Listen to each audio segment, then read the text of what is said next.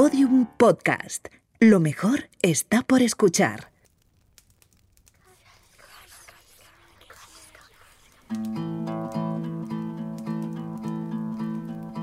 Niños, yo recuerdo un mundo antes de Zara. Mi madre, que tenía una tienda de ropa de barrio para señoras, siempre me llevaba a comprar ropa a un par de tiendas cercanas a la suya, frente al mercado de abastos. Tenía buena relación con sus dueñas y recuerdo que eran tiendas muy pequeñas donde había poca ropa, así que comprarla era una actividad sencilla y rápida. Si mi madre decía, el niño necesita un pantalón de la talla no sé cuántos, la dependienta le respondía, pues mire, tenemos este. Tenían uno. Y si mi madre decía, el niño necesita un jersey, a veces tenían dos. Guillermito, ¿qué color te gusta más? Me gusta el rojo, mamá, decía yo. Que nadie piense que pasé una infancia como la de Oliver Twist y me podían comprar poca ropa. No es eso. Es más posible que el hecho de que mi madre tuviese una tienda de ropa y mis abuelos una fábrica de punto hiciese que lo último que deseaba nadie de mi familia era ir a ver más cosas textiles fuera de los confines de sus propios negocios. Por eso recuerdo que mis primeros paseos por las tiendas de ropa eran procesos rápidos, placenteros e indoloros. Pero entonces llegó Zara. En realidad Zara ya había llegado antes, no soy tan viejo, pero mi madre siempre había huido de esas grandes cadenas, creo que sigue haciéndolo, con la conciencia que a uno le entra, supongo, cuando se sabe parte de un mundo en extinción, como lo es el de las tiendas de ropa de barrio. Pero una tarde de sábado, no sé por qué, terminamos allí. En Zara, calle Benito Corval, segunda planta, sección niños, no había un pantalón, había 20. Y no había un jersey, había 50, con diferentes texturas, colores y estampados. Era un parque de atracciones y además era, incomprensiblemente para mí, a un ignorante sobre cómo funciona la economía a gran escala y una multinacional, más barata que la pequeña tienda de aquella mujer donde solo había un pantalón y dos jerseys. Claro, a partir de ahí siempre fue Zara, porque yo quería ir a aquel parque de atracciones, y después a los que siguieron la estela de Zara. Pero me duró poco. Hace lustros que odio ir de compras. Hace ya mucho que pienso en lo fácil que sería el mundo si volviese a existir aquella tienda donde uno iba a comprar un pantalón y un jersey y tenían literalmente el pantalón y el jersey que estaba buscando. Poder elegir está muy bien, pero jamás nos han dejado elegir nada de lo realmente importante. Menudo coñazo de historia. Yo quiero ir al Uniclo ya. Yo también. A ver, vamos a meternos en la web. ¡Wala! ¡Qué fuerte! Está la nueva colección La de nueva Helmut Lang. colección de Helmut Lang. Buah, increíble.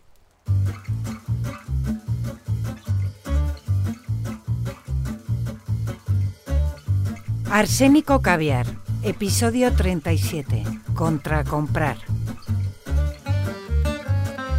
Guillermo Alonso, qué introducción más bonita. Gracias. Qué bonito. Tengo un ondas. Tienes un ondas, ¿cómo Sí. se nota, eh? Sí, ¿verdad? Yo tengo otro, me llegó la semana pasada por fin a mi casa. Creo que al mejor de los dos se lo dan primero. ¿no? Y luego- Es que te lo metieron en la habitación. Alguien se metió en tu habitación, es que si se hubiesen metido en la mía sería delito. Esto es verdad. Bueno, en primer lugar pensé que ibas a decir te lo metieron por el culo. que estaría muy bien para empezar el programa. No. Pero es verdad que me lo metieron en la habitación y yo de hecho no lo descubrí hasta que abrí un ojo con resaca al día siguiente. ¿Esto esto y vi es? una caja a mi, a mi lado y dije, ¿eso qué? Con Y la dije, cabeza de Gwyneth Paltrow dentro. Con la hoja, no, ojalá no. No, pero dije, ¿me ha costado con alguien y me han dejado un regalo? ¿Quién sabe? Mm, Pues Puede- no, pues era un ondas, Era lo un siento Ondas en el alma. Que me habían dejado en una habitación que, por cierto, estaba hecha un asco y estaban por ahí tirados mis calzoncillos y Pero, mis calcetines. Claro, ay, es decir, verdad, de cuando nos ondas al- estábamos poniendo guapos. Claro, ondas al más guarro. Pero bueno, lo que habrán Bueno, visto los de Lo que Ondas. habrán visto. Con la lo que de habrán gente que le han visto. dado un ondas, lo que habrán visto. Bueno, Bueno. eh, entonces, ¿qué tal estás? Mal. Mm, Fatal. Mal, tú. Joder, yo fatal también. Bien. Últimamente estamos siempre fatal, Guillermo. eh, yo- pero yo creo que, fíjate, cuanto peor estamos, mejor nos salen los programas. Y más guapos. Y más guapos estamos, y más nos lo dicen. Así que, pues celebro nuestra pésima salud mental y nuestras adicciones, ya sean legales o ilegales, que nos permiten estar bien o mal Claro. en función del día de la semana en el que nos encontremos. Pero guapos. Pero guapos y, Y- muy Y delgados. talentosos. Y talentosos, claro. Mira, y hablando de pésima salud mental y adicciones legales e ilegales, hoy nuestros amiguitos de Podium nos han traído a una agencia de publicidad para hablar de compras y consumo, que Qué es de lo que va bien. este programa. Eso de ahí es cocaína. Joder, aquí también. En todas partes, Guillermo, en todas partes. Tenemos que pensar en el eslogan para el Día del Regalo del Hombre Adúltero. La festividad en la que los hombres adúlteros tendrán que hacer un doble regalo, a sus mujeres y a sus amantes. A mí no me mires, yo estoy trabajando en la campaña del Día del Regalo Caro del próximo viernes. ¿Qué te parece esto? Día del Regalo Caro. Si compras algo barato, es que nos queréis lo suficiente. Fantástico. ¿Me ayudas con la campaña del Día del Regalo Poliamoroso? Unos grandes almacenes están muy interesados en copar este nicho de mercado, ya sabes. Relaciones múltiples, regalos múltiples. ¿O es que quieres más a uno que a otro? Guillermo, debo Sí. reconocerte que tengo una relación muy conflictiva con las compras, un poco como lo que contabas tú al principio. O sea, las odio, realmente, las odio. Y creo que desde niña, ¿eh? O sea, mi madre, mi santa madre, que escucha cada martes religiosamente este podcast, un besito, mamá, le gustamos mucho los dos, por cierto. Y nuestras referencias continuas a la cocaína también. Le hace muchísima gracia. Qué graciosos. Qué graciosos son. Qué inventiva tienen. Es que... seguramente mi madre, eh, después de olvidar esto que acabamos de comentar, seguramente pueda recordar perfectamente mis escenas de gritos, llantos y alborotos en cualquier probador al que me llevase a probarme unos pantalones. Debías de ser insoportable. Era intratable, era intratable. O sea, pues una persona como yo ahora, pero con el doble de energía. O sea, era una cosa. Seguro que tu madre está contenta de tus problemas de ansiedad porque te han relajado. Dice, ay, menos mal que está loca. El qué, bien, qué bien la depresión. Qué bien el orfidal ha venido esta Qué persona. contenta estoy de que mi hija tenga depresión, lo dice todos los días.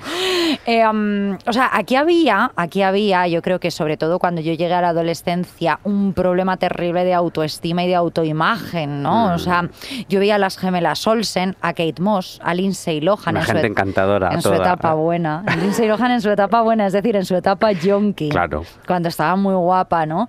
Y quería no solo vestir como ellas, sino que las prendas me quedasen como a ellas, ¿no?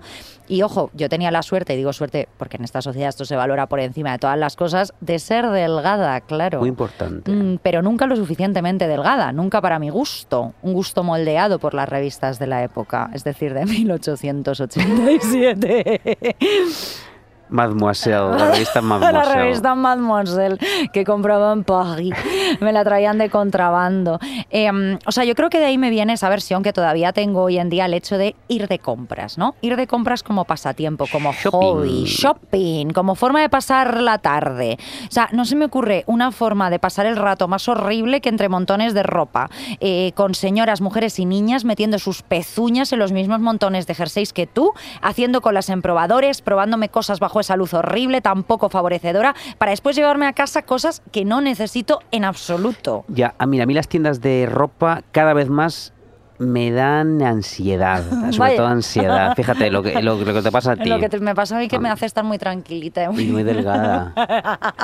Eh, no, eh, a ver, a mí me da, eh, por supuesto, ansiedad ecológica, eso que llaman Ah. los centenias Ecoansiedad, la ecoansiedad. Ecoansiedad, que dices, ay. Dios, ay Dios mío, cuánta contaminación, Ay, Dios socorro". mío, voy a beber, voy a beber polvo. No, pues sí, eh, niño, lo vas a beber. Da- da Empieza a fumar porque- cuanto antes, así tus pulmones estarán más fuertes para sí. cuando llegue el, el cambio climático. Nosotros cuando eh, recomendamos que los bebés fumen es para prepararlos para lo que viene, porque Claro. un pulmón ya entrenado, ¿no? ya dices, bueno, vivir en Madrid. Después Mad eh, Max es una tontería, claro. claro, para ellos. Pues mira, eh, claro, tú ves 500 camisetas y piensas que cada una gasta unos 2.000 litros de agua en su fabricación y dices, pero bueno, en este stand, donde, eh, ¿cuántos océanos han gastado aquí? En este stand para vender camisetas a 3 euros, ¿cuánto? Pero fíjate, no me voy a poner ni siquiera ecoansioso, no me voy a poner a intentar concienciar ni educar a nadie, que esa no es nuestra tarea. Eh, y además, si el mundo acaba por sobredosis de camisetas, tendrá cierta poesía ese final, ¿no? Es. Como murieron por imbéciles, dirán los marcianos, dirán, murieron por gilipollas. Murieron por el barbicore. Murieron muy bien vestidos. Murieron muy bien vestidos. No, mí- Murieron todos con el lujo silencioso. sobre todo silencioso, porque están muertos. sí. No, yo iba a decir que me da ansiedad estética. Digo, joder, pero ¿cómo es posible? ¿Cómo es posible que haya tanta ropa por todos lados? Qué asco, tanta gente, cuánta cola, Zara en las rebajas. O sea, quieres pegarte un tiro. Dices, O sea- ¿qué hago aquí? Y claro, yo digo, ¿qué hago aquí? Bueno, he ido a acompañar a mi hermana o a mi madre o algo así. No, no, no, no. Horror. Y, y- y hay una cosa que todo el mundo sabe. Lo más difícil de esta vida es tomar decisiones. Y sin embargo, la sociedad ha desarrollado una afición que consiste en ir a sitios gigantescos y feos, como Zara en plenas Mm. rebajas, donde no solo vas a gastarte dinero, que eso está súper bien, viva a gastarse el dinero, que para eso nos cuesta mucho ganarlo, sino a pasarte la tarde entera decidiendo cosas, decidiendo entre mil productos. O sea, qué puta tortura, Qué ¿eh? tortura. Mira, creo que ahí está el punto, el, el punto de Zara, el jersey de punto de Zara. No, ahí está el punto del, ahí está el punto del tema. O sea, eh, somos una sociedad hiperconsumista que compra constantemente cosas que no necesitan absoluto, para meter esas cosas en el fondo de un armario y no ponérselas jamás, además, ¿no? O sea, mira, hace años leí un libro increíble titulado La pequeña comunista que no sonreía nunca, de la escritora francesa Lola Lafont. Lola Lafont, Lola Lafont. imagino que se pronunciará, ¿no? Eh, bueno, que narra la historia de la gimnasta Nadia Comaneci, ¿no? Esta mujer maravillosa que el 18 de junio, bueno, no sé cuándo, no soy comentarista deportivo, bueno, que en 1976 en los Juegos Olímpicos celebrados en Canadá y con 14 putos años que tenía esta niña, hizo un ejercicio de barras perfecto que le valió el primer 10 en gimnasia de la historia olímpica y también la fama mundial, ¿no? Lo recordaréis. Pues bien, Nadia era, mi amiga Nadia, era de Rumanía. Un país que por aquel entonces vivía bajo una dictadura comunista y solo a través de la gimnasia pues pudo mm, tener un visado para salir del país y ver lo que sucedía en el, en el mundo exterior al régimen, ¿no? O sea, entonces me llamó mucho la atención un pasaje en el que mencionaba que durante un viaje su madre, que la acompañaba, se echó a llorar en el supermercado. Entonces, cuando ella contaba esta escena, todo el mundo pensaba que aquello seguramente se debía a que nunca había estado rodeada de tanta abundancia, ¿no? De, ay, la pobre mujer de un país comunista. O que la ¿no? charcutera la había insultado. Claro, que la charcutera la había insultado, plan roja de mierda, tal, no Vuélvete sé qué. a tu país. No, pero lo cierto es que la pobre señora, la madre de Nadia Comaneci, no entendía, o sea, le dio ansiedad en el supermercado básicamente, porque no entendía por qué había que escoger entre 10 marcas distintas de leche y 20 de cereales, ¿no? ¿Cómo Y como que entiendo? petó, o sea, Ya. petó de repente en plan, ¿qué, qué está pasando aquí, no? ¿Qué necesidad? Y fíjate qué frase más brutal dice la propia Nadia, que esto aparece en el libro, cuando le preguntaron sobre el asunto y sobre qué diferencia se encontraba entre Rumanía y Estados Unidos. Dice ella, en nuestro país no teníamos nada que desear. En el suyo, en cambio, uno está permanentemente obligado a desear. Qué bonito. Qué profunda, Nadia. Luego da unas volteretas que te volvías loca. O sea, valía para todo esta chica. Ojo, esta mujer después se marchó a Estados Unidos y tiene la nacionalidad, la nacionalidad allí. Pero eso no importa. No importa ahora. Lo que me interesa es su reflexión sobre el tema. No, no, esta- es- estas historias siempre tienen, o sea, creo que para hablarte bien de lo que es la sociedad de consumo y lo que es comprar, comprar, comprar, siempre está bien que vengan del otro lado. Claro, Porque tú claro. ya naces con esto sabido y nada te sorprende. Que digan, ¿qué es esto de la Claro. Coca-Cola? Que os pone enfermos. Está como y os da, rico. os da diabetes Sí, sí, a Esto es lo que os tragáis, pero también sirve para desoxidar tornillos. pero bueno. Y te cura el estómago al mismo tiempo cuando estás mal. Es una cosa Sí, rarísima. yo creo que sois retrasados. Yo también traigo un libro y también traigo un libro Ay, que habla de esto, porque yo también leo. Qué yo listos, también leo. claro. Sí, Eh, mira, es posible que lo haya mencionado antes incluso, porque es un libro que me obsesiona en el que está todo, que se llama Querido Líder, de Bárbara Mm. Demick, que era la, creo, la, respons- la corresponsal de Los Angeles Times en Pekín. Y escribía maravilla. mucho sobre Corea del Norte. Qué guay. Y tiene un libro que se llama Querido Líder, que al- para cualquiera que le obsesione este tema, está editado por Turner en España y es Mm. como que creo que el libro más completo y guay sobre la vida en Corea del Norte Qué guay. Que sigue eh, las historias durísimas y apasionantes de varios desertores del, de aquel país, del paraíso socialista, Beatriz. Eh, la mejor de todas es la de una señora que se llama la señora Song, Ay, la escrito señora como canción. sí, canción, la qué señora. Song. Allí todo el mundo se apellida Song, entonces es como si dices aquí la señora García, ¿no? Claro, Supongo. ay, pero qué, qué musical. Sí, es la señora la señora Song. Song, ¿no? Es como que va a ser Sí. alegre, va a ser Claro, pues alegre. no, la señora Song La también tiene una un depresión drama de caballo. De cagarse también. La señora Song es forzada por sus hijos para que huya del régimen, porque sus hijos se van antes y dicen, oye, mamá, aquí se está súper bien. Y ella, no, nunca, nunca traicionaré a nuestro querido líder. Claro. Pero un día descubre en la casa en la que ella se aloja en China, porque la convencen y se va a China, que resulta que los desertores se quedan, antes de irse a Corea del Sur, se quedan temporalmente en China, que es como está medio camino, allí te vamos a adaptar un poco a, tu vida nueva y Vale. tal. Pues bien, resulta que en China descubre que hay una olla para cocer arroz que se enchufa y está provista de un sensor que detecta el grado de cocción y la apaga automáticamente cuando el arroz está listo. Mm. Y ella flipa. Claro, claro, claro, Flipa, o sea, claro. Ella le han hablado de la libertad, de la democracia, pero de repente Pero no le una olla de la Thermomix, de la- de la claro, que es de lo que le Thermomix. tenían que hablar en un primer Y momento. dice, un momento, ¿necesito volver al paraíso socialista en el que creo o necesito esta increíble olla para cocer arroz? Eh, claro, señora Song, no se lo piensa usted más, necesita esta olla para cocer arroz. la olla, claro. y, uno claro, y se queda, y se queda, y uno piensa, qué triste que el concepto de libertad, ¿no? en su unidad mínima de expresión, siempre acabe siendo un escaparate. Sí. Es un escaparate de cosas que te puedes comprar, electrodomésticos, supermercados, como hablaba nuestra amiga Nadia Comaneci, Mm. tiendas de ropa. Al final del libro, la periodista, se reencue- la, la- la periodista que ha escrito el libro, se reencuentra con la señora Song y constata que ya se ha adaptado del todo a la vida surcoreana en el siguiente párrafo. Un día en que yo había cogido un tren a Subón para acudir a una cita con ella, nos vimos a través de la abarrotada sala de espera. En cuanto estuvimos lo bastante cerca la una de la otra para poder oírnos, ella, incapaz de contener un instante más su excitación, exclamó: ¡Mira, me echo los ojos! Una operación de cirugía estética en los párpados le había dejado los ojos menos rasgados. Esta experiencia representaba su inversión definitiva en la vida surcoreana. La señora Song había conseguido salir adelante. Ay, Mm, Song, la Song, ya no vuelve la señora No, Song. la señora Song ahora parece Carmen Lomana, Claro. supongo, ¿no? Un poco.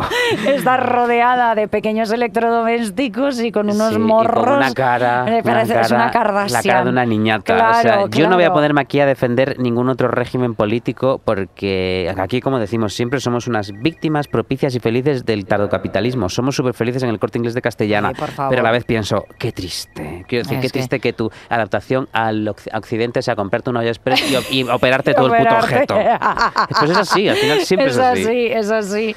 Es tristísimo, la verdad, es desolador. O sea, mira, una de las peores cosas sobre el tema de las compras y el consumo es que me da la sensación, además, que toda crítica que se pueda hacer, yo creo que por eso nos hemos ido tan lejos, ¿no? Como a regímenes comunistas, es que toda crítica que se pueda hacer al final te vuelve como un boomerang, ¿no? Porque cualquier persona te saltará inmediatamente con la respuesta de que tú también compras cosas. Sí, perdón, tengo que vestirme. Pero bueno, sí, hijos, sí, ya lo sabemos. No, y es cierto. Como también creo que sucede una cosa con las compras, eh, que me parece muy interesante. Como lo material se ha convertido en un símbolo de estatus, incluso en una forma de mostrar al mundo tu personalidad y tus intereses a través de tus gustos, ¿no? Por cómo vistes, por tus funcos, mm, por tus putas mierdas que tienes en la cocina, tus tazas de Friends. Yo a la gente tus- que tenga funcos y tazas de Friends sí que la mandaba a Corea del Norte. Hombre, por supuesto, por Venga. supuesto. No, pero como me da la sensación de que define todo esto, pues al final la gente se toma la crítica al consumo como una crítica personal, como si les estuviese atacando a ellos personalmente, ¿no? Sí. Mira, aun a riesgo de ponernos hoy un poco de jersey de cuello vuelto y gafitas de pasta, creo que a veces hablamos de conceptos un tanto abstractos, como ahora pueda ser sociedad de hiperconsumo u otras veces tardocapitalismo, pero la verdad es que este tema, como el dinero, a mí me obsesiona bastante, ¿no?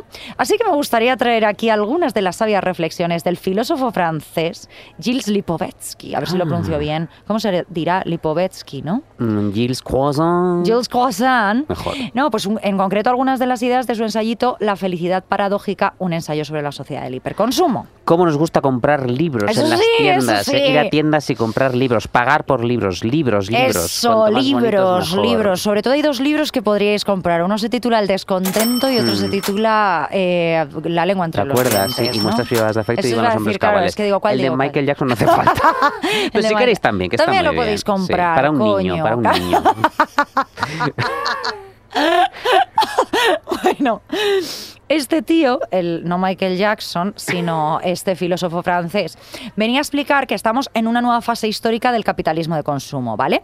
Donde la oferta y la demanda están marcadas por la lógica del crecer por crecer. ¿Te acuerdas de ese capítulo que decíamos, lo de la película del Triángulo de la Mm. El Tristeza? cáncer, sí. Crecer por crecer, que al final es el mismo mecanismo del cáncer, ¿no? Eh, pues eso, vivimos en la época del siempre más, ¿no? Creando unos consumidores que tienen que estar pendientes de la hiperelección. Esto es lo Mm. interesante. O sea, el hiperconsumo lleva a la hiperelección. Esto creo que nos puede pasar a todos. Eh, voy a poner un ejemplo súper tonto, pero cada noche cuando decidimos ponernos una serie, ¿no? O sea, ¿qué plataformas pago? ¿Qué serie veo? ¿Qué es lo último que ha sacado Netflix? Eh, ¿De qué está haciendo todo el mundo memes en redes? ¿De qué me quiero enterar? Eh, este hombre dice que cada vez encontramos más opciones porque las marcas cada vez tienden a una mayor personalización lo que lleva a su vez a una renovación cada vez más rápida de todo. O sea, en Netflix y HBO de su catálogo de series, en Zara y Primark de las temporadas y de las colecciones de ropa, ¿no? Decía este señor que, sin embargo, conforme se multiplican todos estos placeres privados, todos esos sweet treats, esos sweet treats, todas estas mierdas, realmente, fíjate, es cuando en nuestra sociedad somos más infelices.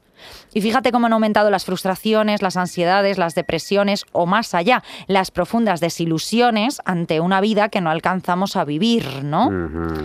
Fíjate que este tío decía otra cosa muy interesante sobre la felicidad, relacionada en este caso con la televisión, donde venía a decir que era mucho más peligroso mostrar esas imágenes de personas completas, felices, perfectas y siempre rodeadas de cosas bonitas, que esto era más peligroso que mostrar imágenes violentas, ¿no? Como siempre se ha sugerido que crea Sí. un problemón enorme en nuestra sociedad y que nos hacía ir a todos apuñalando a viejas por la calle.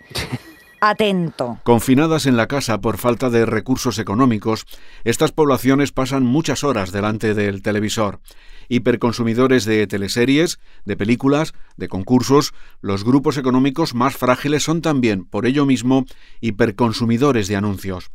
No se sienten pobres solo porque consuman pocos bienes y diversiones, sino también porque consumen demasiadas imágenes de felicidad comercial.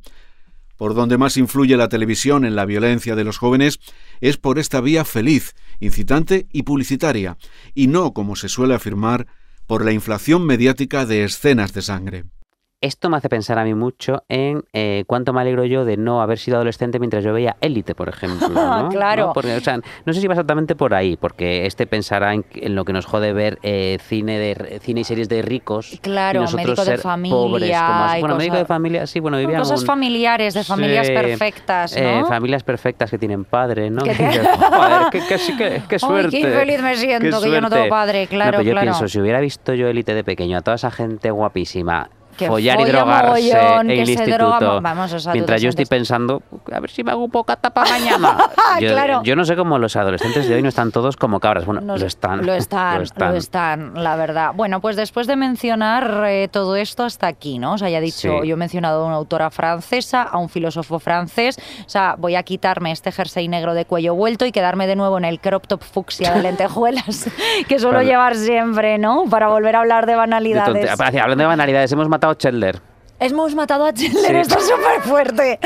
Esto es súper fuerte. Me ha O escrito sea, mucha gente. Claro, para quien escuche este episodio, como los podcasts existen, suspendidos en el éter temporal. Claro, nosotros que- situamos un episodio en una convención de, fans de Friends. de Friends. Y dos días y tres días después de que se Murió- emitiera se murió, Chandler. murió Matthew Perry. murió Chandler, murió Matthew Perry. Rip, rip, dep. Eh, pero sí, nos escribió mucha gente. Bueno, pero es que el día que murió Matthew Perry, tú y yo estábamos haciendo un directo que saldrá más adelante. Y yo, Eh, yo, yo, de hecho, ha muerto Matthew Perry ahí con una re- dijimos- y tenía una resaca infecta. Y yo pensé, ¿Matthew Perry estuvo ayer en lo de Beatriz? No, no había estado. Que sepamos. Que es allegedly, Allegedly, allegedly. No, no le hubiese dado tiempo, pero bueno. Total, en que tenemos la capacidad de matar gente. Vamos a pensar, Beatriz, en a quién dedicamos nuestro próximo podcast. No estamos no diciendo nada, porque sabemos que esto podría suceder, porque ya hemos matado suceder. a Matthew Perry de Sí. Friends. Ay, pobrecito. A mí Matthew Perry, debo decir que era el que mejor me, me caía de Friends, esto es cierto. Pues. O sea, era el único que me caía bien de ya, Friends, de Tú hubieras preferido que se hubiera muerto Joey, ¿no? Por ejemplo. Por ejemplo, sí, O la Matt pesada LeBlanc de- o, o que se hubiese muerto David Schwimmer, ¿no? Ya se sé, ¿quién podría morir de David Schwimmer? Es, es posible que esté muerto ya. Se va a morir Porque- la semana que viene y van a tener que cortar este trozo. Bueno, esperemos que. no. Bueno, en fin, que, que le jodan a David Schwimmer, lo sentimos muchísimo por Matthew Perry, seguimos con la Por programación. Chandler, con la programación habitual.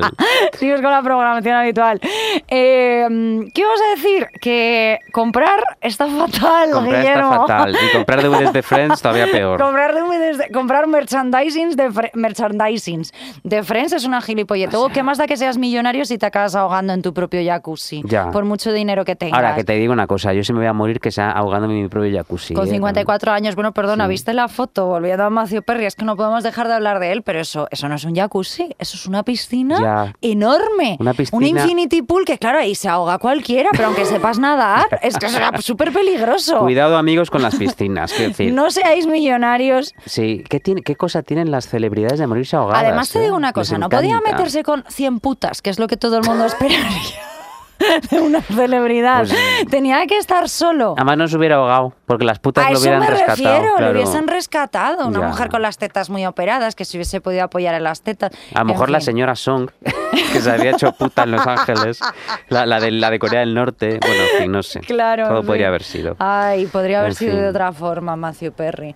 Total, que comprar por comprar está fatal, es una ordinariez y que para que una petarda muestre cada viernes un modelito distinto en su cuenta de Instagram, hay un montón de personitas en países en vías de desarrollo viviendo con el agua potable justita para poder ir a trabajar a la fábrica sin desmayarse, ¿no? O sea, que consumir como bobos no nos lleva a ninguna parte y está demostrado, como dice este filósofo francés mucho más listo que nosotros, que nos hace más infelices, dejándonos con una sensación perpetua de vacío. Porque como ya hemos comprobado en otras ocasiones, para llenar ese vacío necesitamos más y más cosas. Más. Más cosas, joder. Y yo me pregunto, sabiendo todo esto, Guillermo, ¿qué coño hacemos? ¿Qué coño hacemos? Beber. ¿Hacia dónde vamos? Hacia el bar. claro, o sea, ¿existe algún tipo de solución? El Eh, alcohol. Sí, no, no, no, no. No, no, no, porque además es que parece que las únicas vías son o rendirse an- ante esta sociedad hiperconsumista y jugar a su juego para salir adelante y formar parte del sistema, o directamente, pues convertirte en una bomber, ¿no? Sí, ahorita vivir a, la- a esa montaña de Granada donde viven los hippies. Claro, Pues Los claro. hippies son todos ricos, además. Bueno, eso claro, los es hippies son sí. ricos, o sea, claro, pues sí, pues hacerte un, una, un- una bomber, irte a vivir a una cabañita en la montaña, beber agua de la lluvia y comer lo que caces con tus manitas, ¿no? Bueno, y Yo poner conmigo. bombas. Pues mira, que cada en eh, esos lo hacía. eso- pero eso te- eso Por que- eso se llamaba una bomber, Ya, es que el nombre era ponía un una spoiler. bomber. Ponía puso varias, puso Ah, varias. Las enviaba por correo, por email, por email. A ver, salirse fuera del sistema es imposible, ¿no? Claro. Eso ya lo sabemos, ¿no? Porque, mira, eh, no hay móviles que no lleven materiales manchados de sangre y necesitamos un móvil, esto es Claro. así. No hay ropa que no tenga las huellas dactilares de unos niñitos y necesitamos vestirnos. Bueno, y si hay móviles que no lleven, que no lleven eh, materiales manchados de sangre y hay ropa que no lleven hue- huellas dactilares de niñitos, son carísimas. Claro, Entonces, no sé claro, tampoco si con nuestros sueldos nos las podemos permitir. Claro. Pero sin embargo, eh, jugar a esto con cabeza es posible. O sea, puede que no necesites más de cuatro camisetas. Puede que no necesites 20. Eso es. Entonces, si vas a participar del horror, puedes participar poquito. Claro, claro. Cómprate cuatro camisetas. Y a lo mejor puedes comprarte cuatro camisetas de 30 euros y no 80 camisetas de 2 euros. Claro, Digo yo, claro, yo. claro. Con un poquito de cabeza, es lo Un único poquito que. de ¿no? cabeza. Eh, puede que no tengas que comprarte ropa todas las putas semanas, ni todos los putos meses. O sea, yo veo esto que las influencers retrasadas mentales llaman hauls, ¿no? ¿Qué es eso? Haul. Un haul es cuando te enseñan la ropa que han comprado. Ah, vale, vale, ¿no? vale. Pero puede ser un haul de rebajas, haul de tecnología. Pero suena como de chiquito, ¿no? Haul. Pues se llama haul. haul. Haul es baúl. ¿Qué es haul? Haul. Ah, vale, vale. Entonces son ellas rodeadas de cajas, cajas, bolsas, Ay, bolsas, tela, tela, tela. Y claro, eh, muestran toneladas de, toneladas de ropa barata y pienso, qué mal va a envejecer esta Oh, imagen. total, total. En dentro de 10 años van a- va a envejecer peor que los podcasts dedicados a Operación Triunfo. O sea, fatal. Eh, lo que decías de las series, por ejemplo. Eh, esta cosa de, ay, ¿qué serie veo? Hay 50.000 series. Pues yo lo que he hecho es no ver ninguna, fíjate. No, veo muy pocas series. No, es Eh, que tú no te has quitado el jersey de cuello vuelto. yo no, yo sigo con la- él. No, Sigues a ver, con él. No quiero presumir de ser un iluminado ni de que eso esté súper bien ni de es estar que por encima de los demás. No, y sí me gustan. Seguramente me pierdo cosas maravillosas y alguna serie sé que veo, pero coño, si veo todas las series que debo ver, ¿cuándo leo libros? Claro. ¿Cuándo juego con mis gatos? ¿Cuándo paseo? Y sobre todo, Beatriz, lo más importante, ¿cuándo voy al gimnasio para intentar estar como los que salen en las series que no veo? ¿Cuándo? ¿Tienes ya la propuesta para el día del regalo más grande que puedas comprar con tu salario de mileurista? Lo siento, estoy justo con la del día del regalo más pequeño que puedas comprar con tu salario de multimillonario. Ay, qué gente más pesada, joder. Sí, eh, nos queda al final ¿no? una falsa sensación de elección. O sea, consumimos, estamos casi obligados a consumir, de modo que lo único que podemos elegir es qué consumimos exactamente y si consumimos de una manera más o menos ética, Claro. ¿no? Es lo que estamos diciendo Yo al intento final. ser un poquito ético. Claro, yo intento mucho. ser un poquito. O sea, mm, yo lo que quiero decir con esto es que me parece que comprar cosas está tan íntimamente ligado a vivir en la sociedad en la que vivimos que hay poca escapatoria. Te pondré ejemplos. O sea, al principio este programa contaba que odiaba ir de compras, ¿no? Es cierto, odio comprar ropa.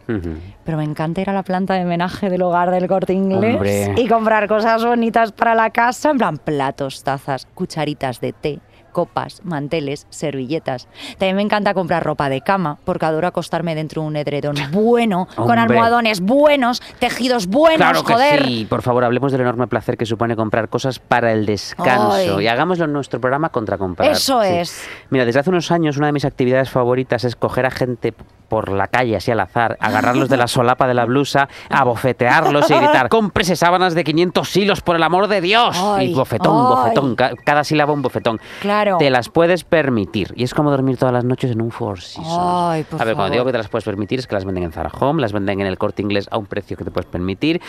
¿Tú has dormido en algún Four Seasons, por cierto? Porque yo no. la Yo verdad, no. pero nos imaginamos que es Ya. dormir como en esas sábanas del Yo he dormido en un mandarín oriental. Oriental, he dicho. Oriental. Padezco, padezco Juan Carlos I.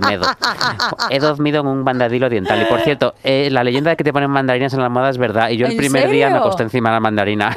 Y dije al día siguiente, ¡qué asco! ¿Qué es esto? De verdad, estás contando unas historias de los hoteles. Cada vez que te acuestas tienes la habitación que parece la de Johnny Llena Depp. de cosas. Mira, me pusieron un onda, se pusieron una mandarina. en los 90, pero los de Johnny Depp en la actualidad. Sí, o sea, sí, sí. ¿Y qué, hay- qué hay de magia en, esto de hablar de comprar sábanas? Que lo como lo que el sistema quiere es que no dejes de producir, hay cierta ironía en comprar cosas que sirven precisamente para no hacer nada. Mm. La planta de colchones o de sofás de un corte Oh. inglés tiene una especie de poesía fantasmagórica, ¿no? Mm. Allí la gente de repente ya no está buscando una caja desesperadamente, haciendo colas eternas para comprarse unas bragas, preguntando dónde están los videojuegos. No, allí la gente está acariciando tejidos, tiradas en Mm. superficies para comprobar si son blanditas o no. Esa, la de los sofás y los colchones, es mi planta Ay, favorita bueno, del corte es que es- inglés. Es, que es una fantasía entrar en un lugar que tiene todo dispuesto para que vayas acelerada por la vida, ¿no? O sea, la música, las luces, los dependientes diciendo, dígame si necesita ayuda, dígame si necesita ayuda, ¿no? Y de repente que la gente esté tumbada. Sí. O sea, es eh, además la posición más perfecta para cualquier ser humano. Además, estar los colchones tienen una frase que me encanta y que me encantaría hacerme camisetas que dicen, pruébame. Ay, qué maravilla, por favor, qué maravilla.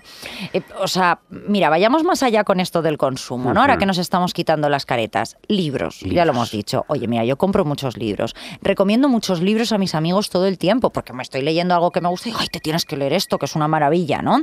Eh, ok, vale, es cultura, pero supongo también entro a veces en las dinámicas del consumo de la novedad, ¿no? De lo último que ha podido publicar mi Sí. autora preferida o de algún libro que se pone de moda y que yo también caigo en esto, ¿no? Yo que sé, pienso este verano en Fortuna, ¿no? El ganador del Pulitzer, que me encantó. Se lo recomendaba a todo el mundo y acababa de salir. Sí. Vale, supongamos que esos son mis dos mayores pecados, vajillas y libros. Hay vajillas y libros. Em, ¿Alguna vez te los confundes y te pones a leer un plato? Por Muchas ejemplo, y te veces, pones la, sí. la pasta encima de la Sí, portada de Fortuna. Claro, sí, sí, muchas veces. Como encima, como encima de, de Helter Skelter, el libro de Charles Manson, me gusta Pero no mucho. es esto para hacerse las rayas, ¿no? más bien, más que para comer. Ay, de verdad, Guillermo. Bueno, basta. Basta ya. Bueno, pero como decía antes, vivimos en una sociedad. O sea, tú, por ejemplo, no puedes ir al trabajo hecho un harapiento, tienes No. que comprar ropa de tanto en tanto. Vale, pongamos que fuéramos personas a quienes nos importase muchísimo más el que dirán de lo que nos importa. Pues querríamos ir más impecables todavía, es decir, compraríamos más ropa. Hmm. Supongamos que encima no tuviéramos personalidad, no tuviésemos esta rabiosa personalidad. Es burbujeante. Burbujeante personalidad que tenemos, ¿no?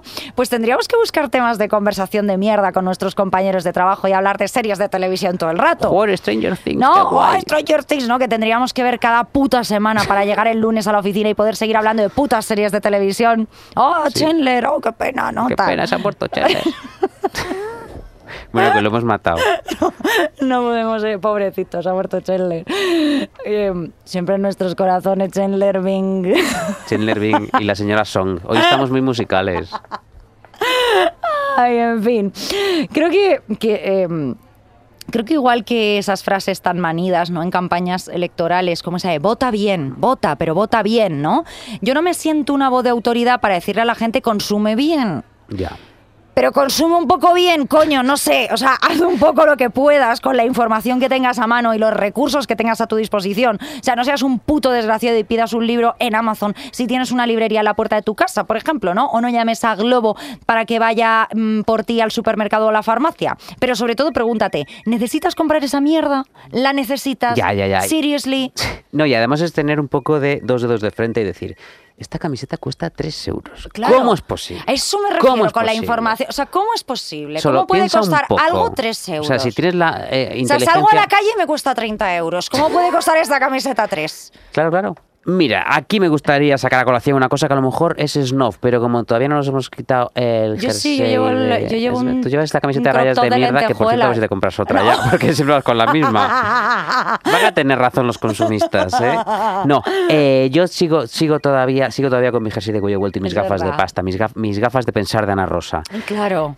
Una teoría mía que tengo y acaricio ya desde hace mucho tiempo. La gente más flashy con la moda, la que necesita Mm. cambiar más de estilo, la que necesita comprarse más y más y más ropa y de cuantos más colores mejor, es muy a menudo la gente que conozco. Esa gente que necesita comprarse más y más ropa es muy a menudo la gente que necesita construirse con la estética una personalidad que no le ha venido dada de nacimiento. Mm, esto es interesante. Vamos, que son unos plastas o unos burros, sí, Beatriz, son ¿no? idiotas, son No- idiotas. Y no ocurre esto siempre, por supuesto. Hay gente que va hecha el payaso mi color y luego es brillante, Mm.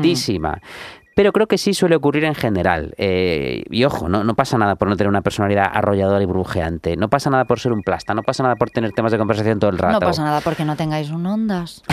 Efectivamente. No pasa nada porque prefieras sustituir tu ondas que no tienes por sombreros de colores, faldas lápiz, miriñaques, pantalones de campana, unos zancos, un disfraz gigante de, de pollo. Yo tengo un, disfraz de pollo, por Ay, qué cierto. guay.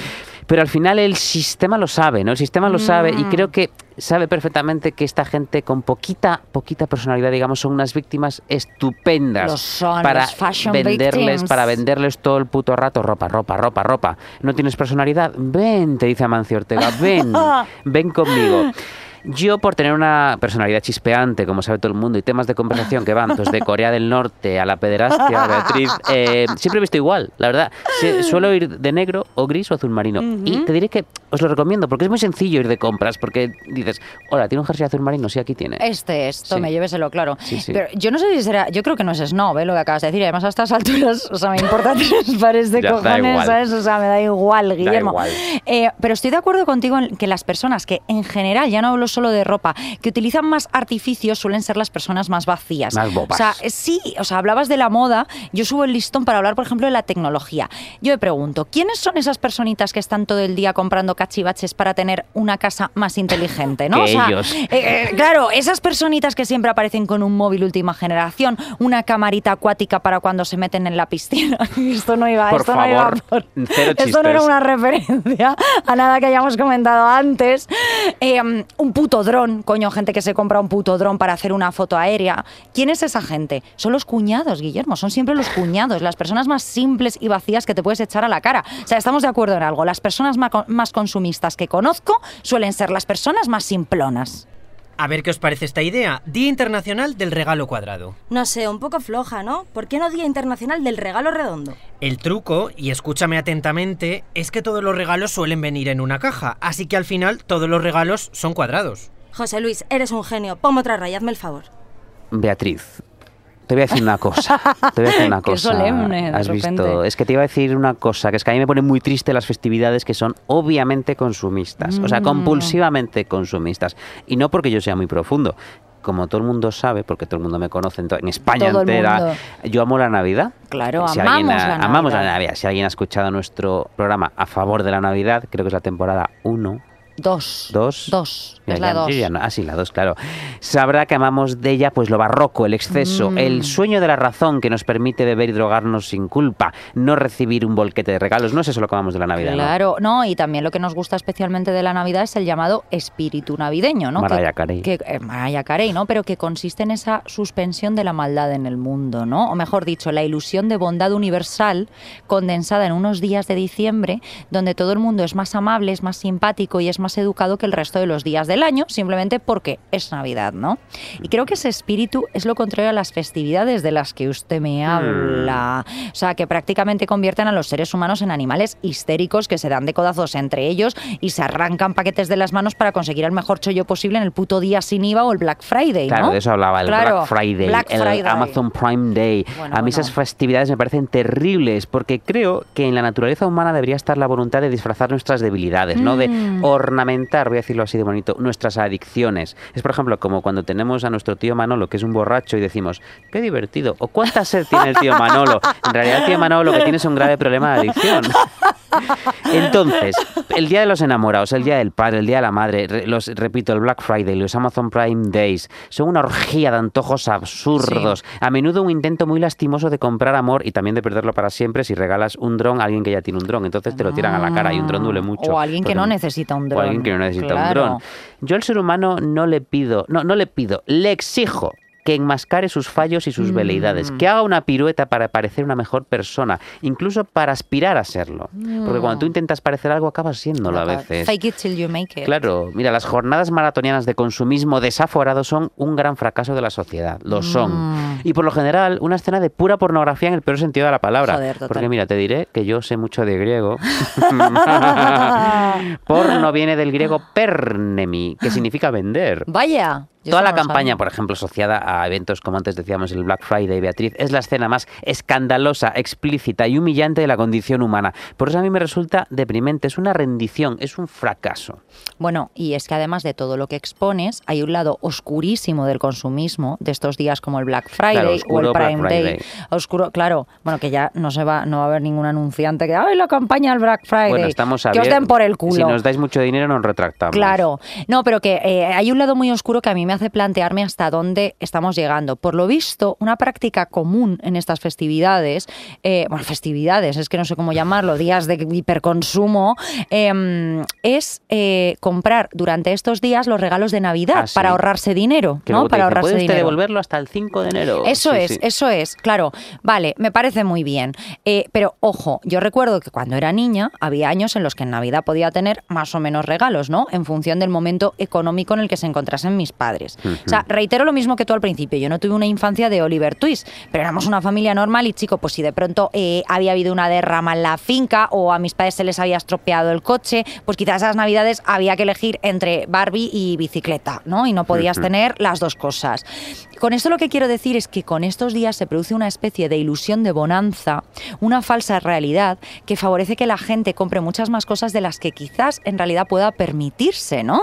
Y esto me parece un conflicto enorme, porque estamos asumiendo que lo que tenemos es lo que merecemos o lo que tenemos es lo que valemos. Eh, o sea, una sociedad del escaparate de cara a la galería, ¿no sería más honesto lo que hacíamos antes? O sea, oye, este año no se puede, punto, no somos millonarios, ni Black Friday ni Black Friday, ni Prime Day ni Prime Day, ¿sabes? Y punto. Nada. Nada. Nada, nada. Eh, hay una cosa que a mí me parece hasta divertida. Todo esto que estamos hablando es tristísimo, pero hay un punto que tiene de diversión, A de ver. diversión patética, que es el empeño que tiene el mundo corporativo en intentar convencernos de que necesitamos cosas. Ay, sí. Te voy a contar una historia. Me voy a, voy a ponerme, voy a ponerme mi boina. Volvemos a encender la chimenea y que se sienten los niños a nuestro alrededor. Y que, y que- y dales pitis. Eh, recuerdo cuando tuve mi primer iPhone, fue en el año 2010. Eh, en la tienda me Mm. Yo no había regalaron. nacido. Tú no habías nacido. ¿Se estaban divorciando tus padres ya? No, eso fue cuando tenías 47 años. Hostia, pues que no, fue, fue más tarde todavía. O sea, yo tenía un iPhone y tú quejándote de tus padres. No, mira, recuerdo que compré mi primer iPhone y en la tienda me regalaron un extraño cachivache de goma y me explicaron, esto es para protegerlo por si se te cae. El empleado allí mismo me lo puso porque yo no tenía ni idea de qué era aquello ni cómo ponerlo. Yo ¿Te lo regalaron? Me lo regalaron, fíjate. Ojo. Sí, sí. Yo pensé, qué mono, es como Así es como la de- droga, ¿eh? que al principio te la Te regalan. regalan el primero. Que te regalan el Claro. primero, claro. Luego el resto de carcasas. Ah, claro, mm. mm. Además, meterte una carcasa por la nariz es complicadísimo, yo ya lo he intentado.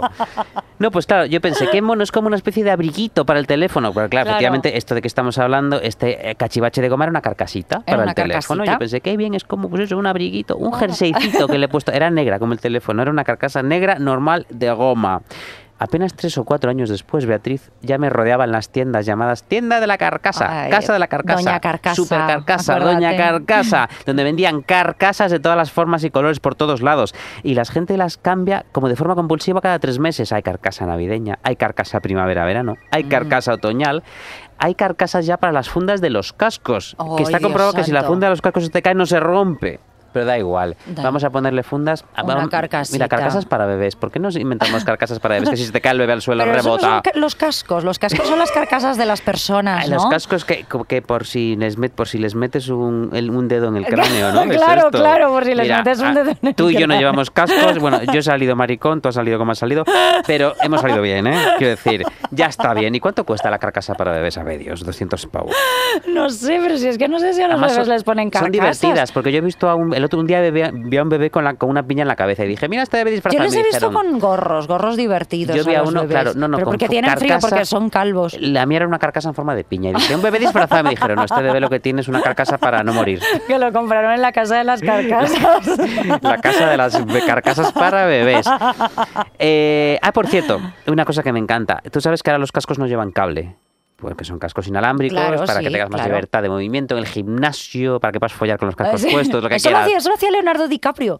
Follar con los Follaba cascos escuchando puestos. podcast. Lo dijeron en un Page Six o algo así. Por favor, o sea, Fíjate, es que es pavo- escucha, follar, escucha, follarte a una modelo de 20 años escuchando podcast contra el cambio El climático. podcast de- de Joe Rogan estoy salvando, claro. Mira, de verdad. ¿Te imaginas que estuviese follando escuchando a Arsénico Caviar? Eso sería un poco guay. Hola, ¿eh? hola Leonardo. Hola, ¿cómo Leonardo. estás? ¿Cómo Leonardo, estás? venga, No nos córrete. gustas nada. no A mí gusta- sí, a mí me encanta. ¿Ah, sí? Pero Sí, tú ya vas sí. tarde, guapa. Tú ya vas muy ya, tarde. pero ya soy muy mayor para ser Bueno, su madre. pues para los cascos que se pone para follar Leonardo DiCaprio, Claro. hay que, o sea, te- primero te cobran el triple porque no tienen cables, pero luego te venden cables por si los quieres sujetar. Que lo sepas, esto se vende. Es, Esto es no pierda usted su casco, tome un cable. Pero un momento, si este casco he pagado el triple porque era sin cable. Total.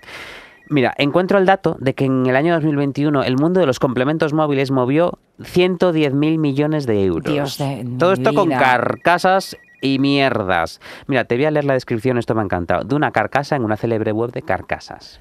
Protege tu smartphone con la funda... Esto es verdad, esto es verdad. Esto es de, la- de una web de carcasas, no voy a decir de qué marca de carcasas, pero sí es esa. Es la que Es sabéis. la que sabéis. Es la que imagináis. Mira, protege tu smartphone con la funda móvil diseño Soraya Arnelas, patrón cerezas. Protege. Pero ¿cómo es? ¿La cabeza de Soraya No, no, Arnelas está dentro Soraya de Arnelas, si todavía saliera a la, calle, la cara de Soraya Arnelas, Con mira, forma de cereza. gracia. No, no, son cerezas, Ah, son vale. cerezas. Pero es la Ah, colección vale. Soraya Arnelas for la... ya lo has dicho. Mira, da igual. Da igual, sí, todo el mundo lo sabe. o sea, Todo el mundo que- lo todo el sabe, mundo lo todo el sabe. mundo lo esto, esto es sabe. como decir el famoso, el famoso, la famosa cadena de centros de grandes, de grandes almacenes. Sigo, protege tu móvil con los diseños de Soraya Arnelas. Funda de silicona flexible y resistente para móviles. Diseño exclusivo, el sello de identidad de la Ahí lo Toma tienes, ya. en una funda diseñada por Soraya Arnelas, inigualable con toda la esencia de la marca. O sea, alguien ha escrito, Ay, tú cada, esto es cada vez que te deprimas porque tienes que hacer fotogalerías, piensa en quién ha escrito esto. Pero esto sigue, mira, su composición transparente hace Pero esto es como el meme de... Esto lo ha escrito la propia carcasa, ¿no? Ah, pensé que ibas a decir la propia Soraya Arnelas. No, lo, has- lo ha escrito Soraya Arnelas o una carcasa intentando salir de la... Así. Intentando que alguien la compre, ¿sabes? O sea, porque esto está escrito... O sea, a mí esto me, me, me grita carcasa. Te- Esto lo ha escrito una carcasita. Tengo que llamar para preguntar, ¿esto lo ha escrito una carcasa o un ser humano? Sigo, sigo. Mira, su composición transparente hace contrastar el dibujo sobre los colores metálicos del teléfono, resaltando las figuras de un modo espectacular. Máximo ajuste y protección. Su forma se ajusta milimétricamente a los distintos tamaños y modelos de móviles, para que el teléfono no gane en tamaño ni grosor en tu bolsillo. Total ligereza y fabricada con materiales de altísima calidad. Su peso de menos de 50 gramos hará que precisamente ni notes el cambio. Protege tu móvil, ya termino, sin perder en comodidad ni, magi- uy, ni manejabilidad. No, esto no lo ha escrito una carcasa, porque manejabilidad no lo escribe una carcasa. Yo creo que esto lo ha escrito una carcasa, Guillermo. Yo creo que la palabra manejabilidad lo tenía que escribir un periodista importante, porque yo no soy capaz de leerla. Claro, Pero esto es lo que comentábamos al principio de cada vez la hiperelección, que llega a sus, a sus niveles más absurdos, ¿no? O sea, claro, empezamos por la ropa, ¿no? Ya no solo te vistes tú, ahora también vistes a tu telefonito, ¿no? Claro. Vistes a tu PP, ¿no? Y Mira, yo en este sentido, igual que soy un poco con la ropa, siempre tengo carcasas transparentes. Porque es que es lo también, más fácil. ¿no? yo Luego se manchan, se llenan toda de mierda. Y si fumas, se ponen amarillas. son asquerosas, sí. O sea, Pero- las carcasas es una cosa repugnante. Pero, bueno, pero yo qué sé, para que no se me rompa el móvil. Claro. Ojo, o atento, ahora también hay gente que viste a su mascota. Ajá. Escúchame, yo no digo para proteger a tu perrito del frío, digo esa gente que tiene distintos looks para su perro, que de repente en verano le pone como una especie de kaftan a, a su galgo pícolo. Pero a mí eso, eso como me parece tan de loca me gusta, fíjate. A ver, es que estamos ahí en la línea Ya de- entre ¿eres hiperconsumista o eres una loca excéntrica que vive en un torreón? Entonces, si eres lo segundo, me parece bien, ¿no? Pero ese perrito, ese perrito que te mira desde el otro lado de la playa sintiendo como una profunda vergüenza y pidiendo auxilio con la mirada. Y o pensando, sea, ya yo tengo ropa, que es mi pelito. Sí, Esa es mi claro. ropa, señora. Sí, ya tengo, yo ya tengo ropita, me, Sí. venía- me viene de fábrica, claro. O sea, yo entiendo que estas cosas pueden hacer gracia, ¿no? Porque tú ves a un perro vestido, ¿no? Y dices, mira, esto es, es gracioso. Y ya ¿no? si le pones un piti. Vamos. Claro. Genial. Y bueno, y ya si le conjunta a la gente que se conjunta vestido igual Ah, que sí. su perro, o sea, esto sí que es de loca total y esto lo apruebo. Esto me gusta. parece bien, que se Sí. gasten todo el dinero del mundo y tal. Bueno, pero estas cosas te pueden hacer gracia y, y- y esa cosa que te parece tan graciosa te puede llevar a la falsa idea de que te está haciendo feliz. Pero, pero vestir a tu perro con un caftán no, no te está haciendo feliz, te está haciendo gilipollas. Te está haciendo gilipollas. O sea, volvemos a lo que mencionábamos antes, cuando llevamos nuestros jerseys de cuello vuelto puestos. Yo me lo he ¿no? vuelto a poner. Ya, tú- yo veo que te lo has vuelto a poner, ¿no? Pero yo creo, de verdad, que si tienes más de tres carcasas para tu teléfono móvil, te aseguro que careces de mundo interior. Sí, y si, Soraya una de, Arnelas. y si una de ellas es de cereza, si está diseñada por Soraya Arnelas, tienes un problema, ¿eh? Tienes un problema. Pues mira, ya, si lo de las carcasas te parecía la cumbre de la estupidez humana, en lo que a comprar se refiere, llegaron las mascarillas. Ay, bueno, claro. La tienda de la mascarilla, Doña Mascarilla. A ver, vamos a empezar por el principio. Las mascarillas eran aquellas cosas azules que llevaban los médicos. Eran un poco sexys, por cierto, las Sí. mascarillas. Porque los médicos están siempre un poco buenos, ¿no? Los médicos están Porque, buenos. a ver, a lo mejor es la fantasía tú- de me folla y luego vida- me cura. Claro, ¿no? Y No. porque tu vida, que tú llegas con un resacón tremendo, llegas con esofagitis. Por ejemplo, Por allegedly. ejemplo, allegedly, allegedly, tú dices, ay, este señor, y sea quien sea, o sea, pones tu vida en sus manos. Trae la salvación. Colgando trae en sus manos, como sí. cantaba Y tú le dices, te Carlos escribo, Baute. te escribo, pues. Bueno, las mascarillas pues eran aquellas cosas que nos ponían un poco cachondos que llevaban los médicos. Eran azules y protegían de forma efectiva contra los virus, contra durante operaciones o, por ejemplo, si te, cuando te eh, quitaban una muela Claro. para no escupirte sin querer dentro de tu boca, Ay. que a veces nos encantaría. Total, que había gente que le gustaban tanto, no lo olvides, de hecho, había, gente que le gustaba tanto como algunas hermanas de algunas políticas o algunos Mm. duques o hijos de duques, hermanos de duques que las compraban por toneladas y se Fíjate- llevaban un pastón. Fíjate, qué listos fueron, ¿eh? Qué es listos que porque fueron. les gustaban mucho, Sí, sí. porque eran amantes de las mascarillas. Pero bien, dejemos la- el sector político, dejemos el sector político y iba a decir, cuando llegó la pandemia empezaron a abrir tiendas de mascarillas. Es verdad. Doña Mascarilla, viva tu mascarilla. Todas las grandes cadenas la textiles. casa de las mascarillas. La casa de las mascarillas, diseñadas por Soraya Arnelas. No, esto no, esto me lo acabo de inventar. Todas las grandes cadenas textiles se pusieron a fabricar mascarillas. Teníamos mascarillas con la bandera de España, mascarillas con la cara de nuestro PP. Claro. Mira, busco en Google la, eh, mascarilla estampada y me sale lo siguiente. Esto Ay, es real. esto también lo ha escrito una mascarilla. No lo sé, o una carcasa. O una carca- esto lo Voy ha a escrito leer, una carcasa, voy a a leer. ver. Mascarillas desechables de primera calidad en un estampado de collage de lunares multicolor, que es perfecto para esta temporada. Te lo prometo. Es la primera empresa en ofrecer mascarillas de calidad médica certificadas por la FDA barra CE, de primera calidad, estampados de moda. Con estos productos altamente fiables puede volver usted a la rutina sin miedo ni incomodidad y con un estilo que expresa quién es usted sin riesgo. Oh, O sea, ¿Quién es usted sin riesgo? O sea, usted usted es idiota. ¿Quién es usted sin riesgo? Un auténtico gilipollas. Es- ¿lo ves? Esto es sin un riesgo de equivocarme. Esto es un fracaso. Esto es un fracaso de la sociedad. Esto es un O sea, fracaso. somos hiperconsumistas, sí, vale, lo compro. Necesitamos expresarnos a través de llevar las cosas más caras, flashes y nuevas, lo compro. Estamos todos metidos en el ajo, lo compro, pero no podemos rendirnos tan fácilmente No, esta por evidencia. Favor. decir, ya no podemos llevar eh, mascarillas diseñadas por Soraya Arnelas. No, No, hasta aquí hemos sea, llegado. no. A mí me molesta especialmente que, como ya hemos hablado en otro programa, que no recuerdo ya ni de cuál es, porque como tenemos tantos premios y hemos hablado ya de tantas cosas, pero tenemos uno. tenemos uno. Tenemos uno, sí. Lo Eh, que tenemos son muchos programas. Sí, eh, pero yo ya no me acuerdo de lo que hemos hablado. Eh, A ver, lo que a mí me molesta es que este consumismo se cuele en lugares que, vaya, ya tienen algo de sagrado, ¿no? Mm. Eh, porque ya me dirás que hay más sagrado que la salud pública, con las putas mascarillas. Claro.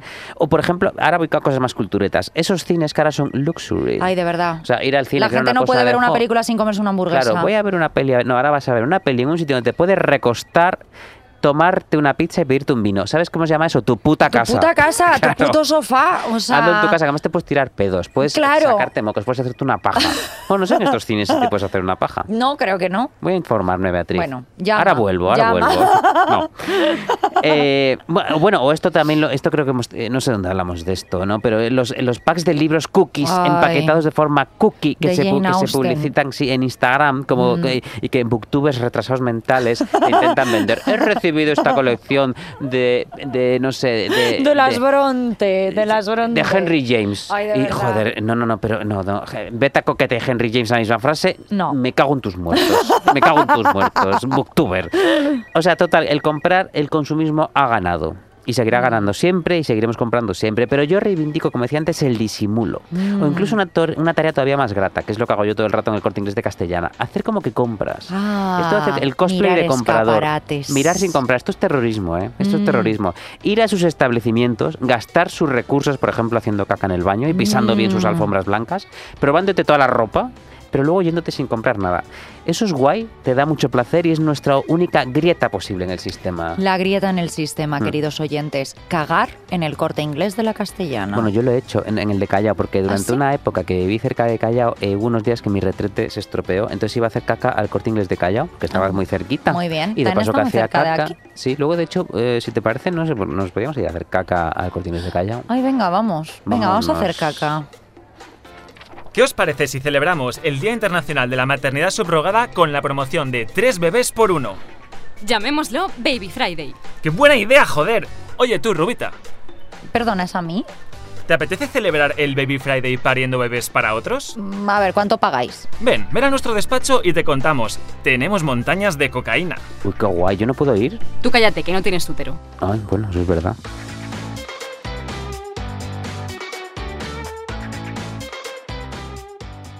Arsénico Caviar es un podcast de Podium escrito y narrado por Guillermo Alonso y Beatriz Serrano. Sí, los que ganaron el Ondas al mejor podcast conversacional. El diseño sonoro de este episodio es de Óscar Boganovic. Jefe del proyecto Jesús Blanquiño. Producción ejecutiva Lourdes Moreno Cazalla.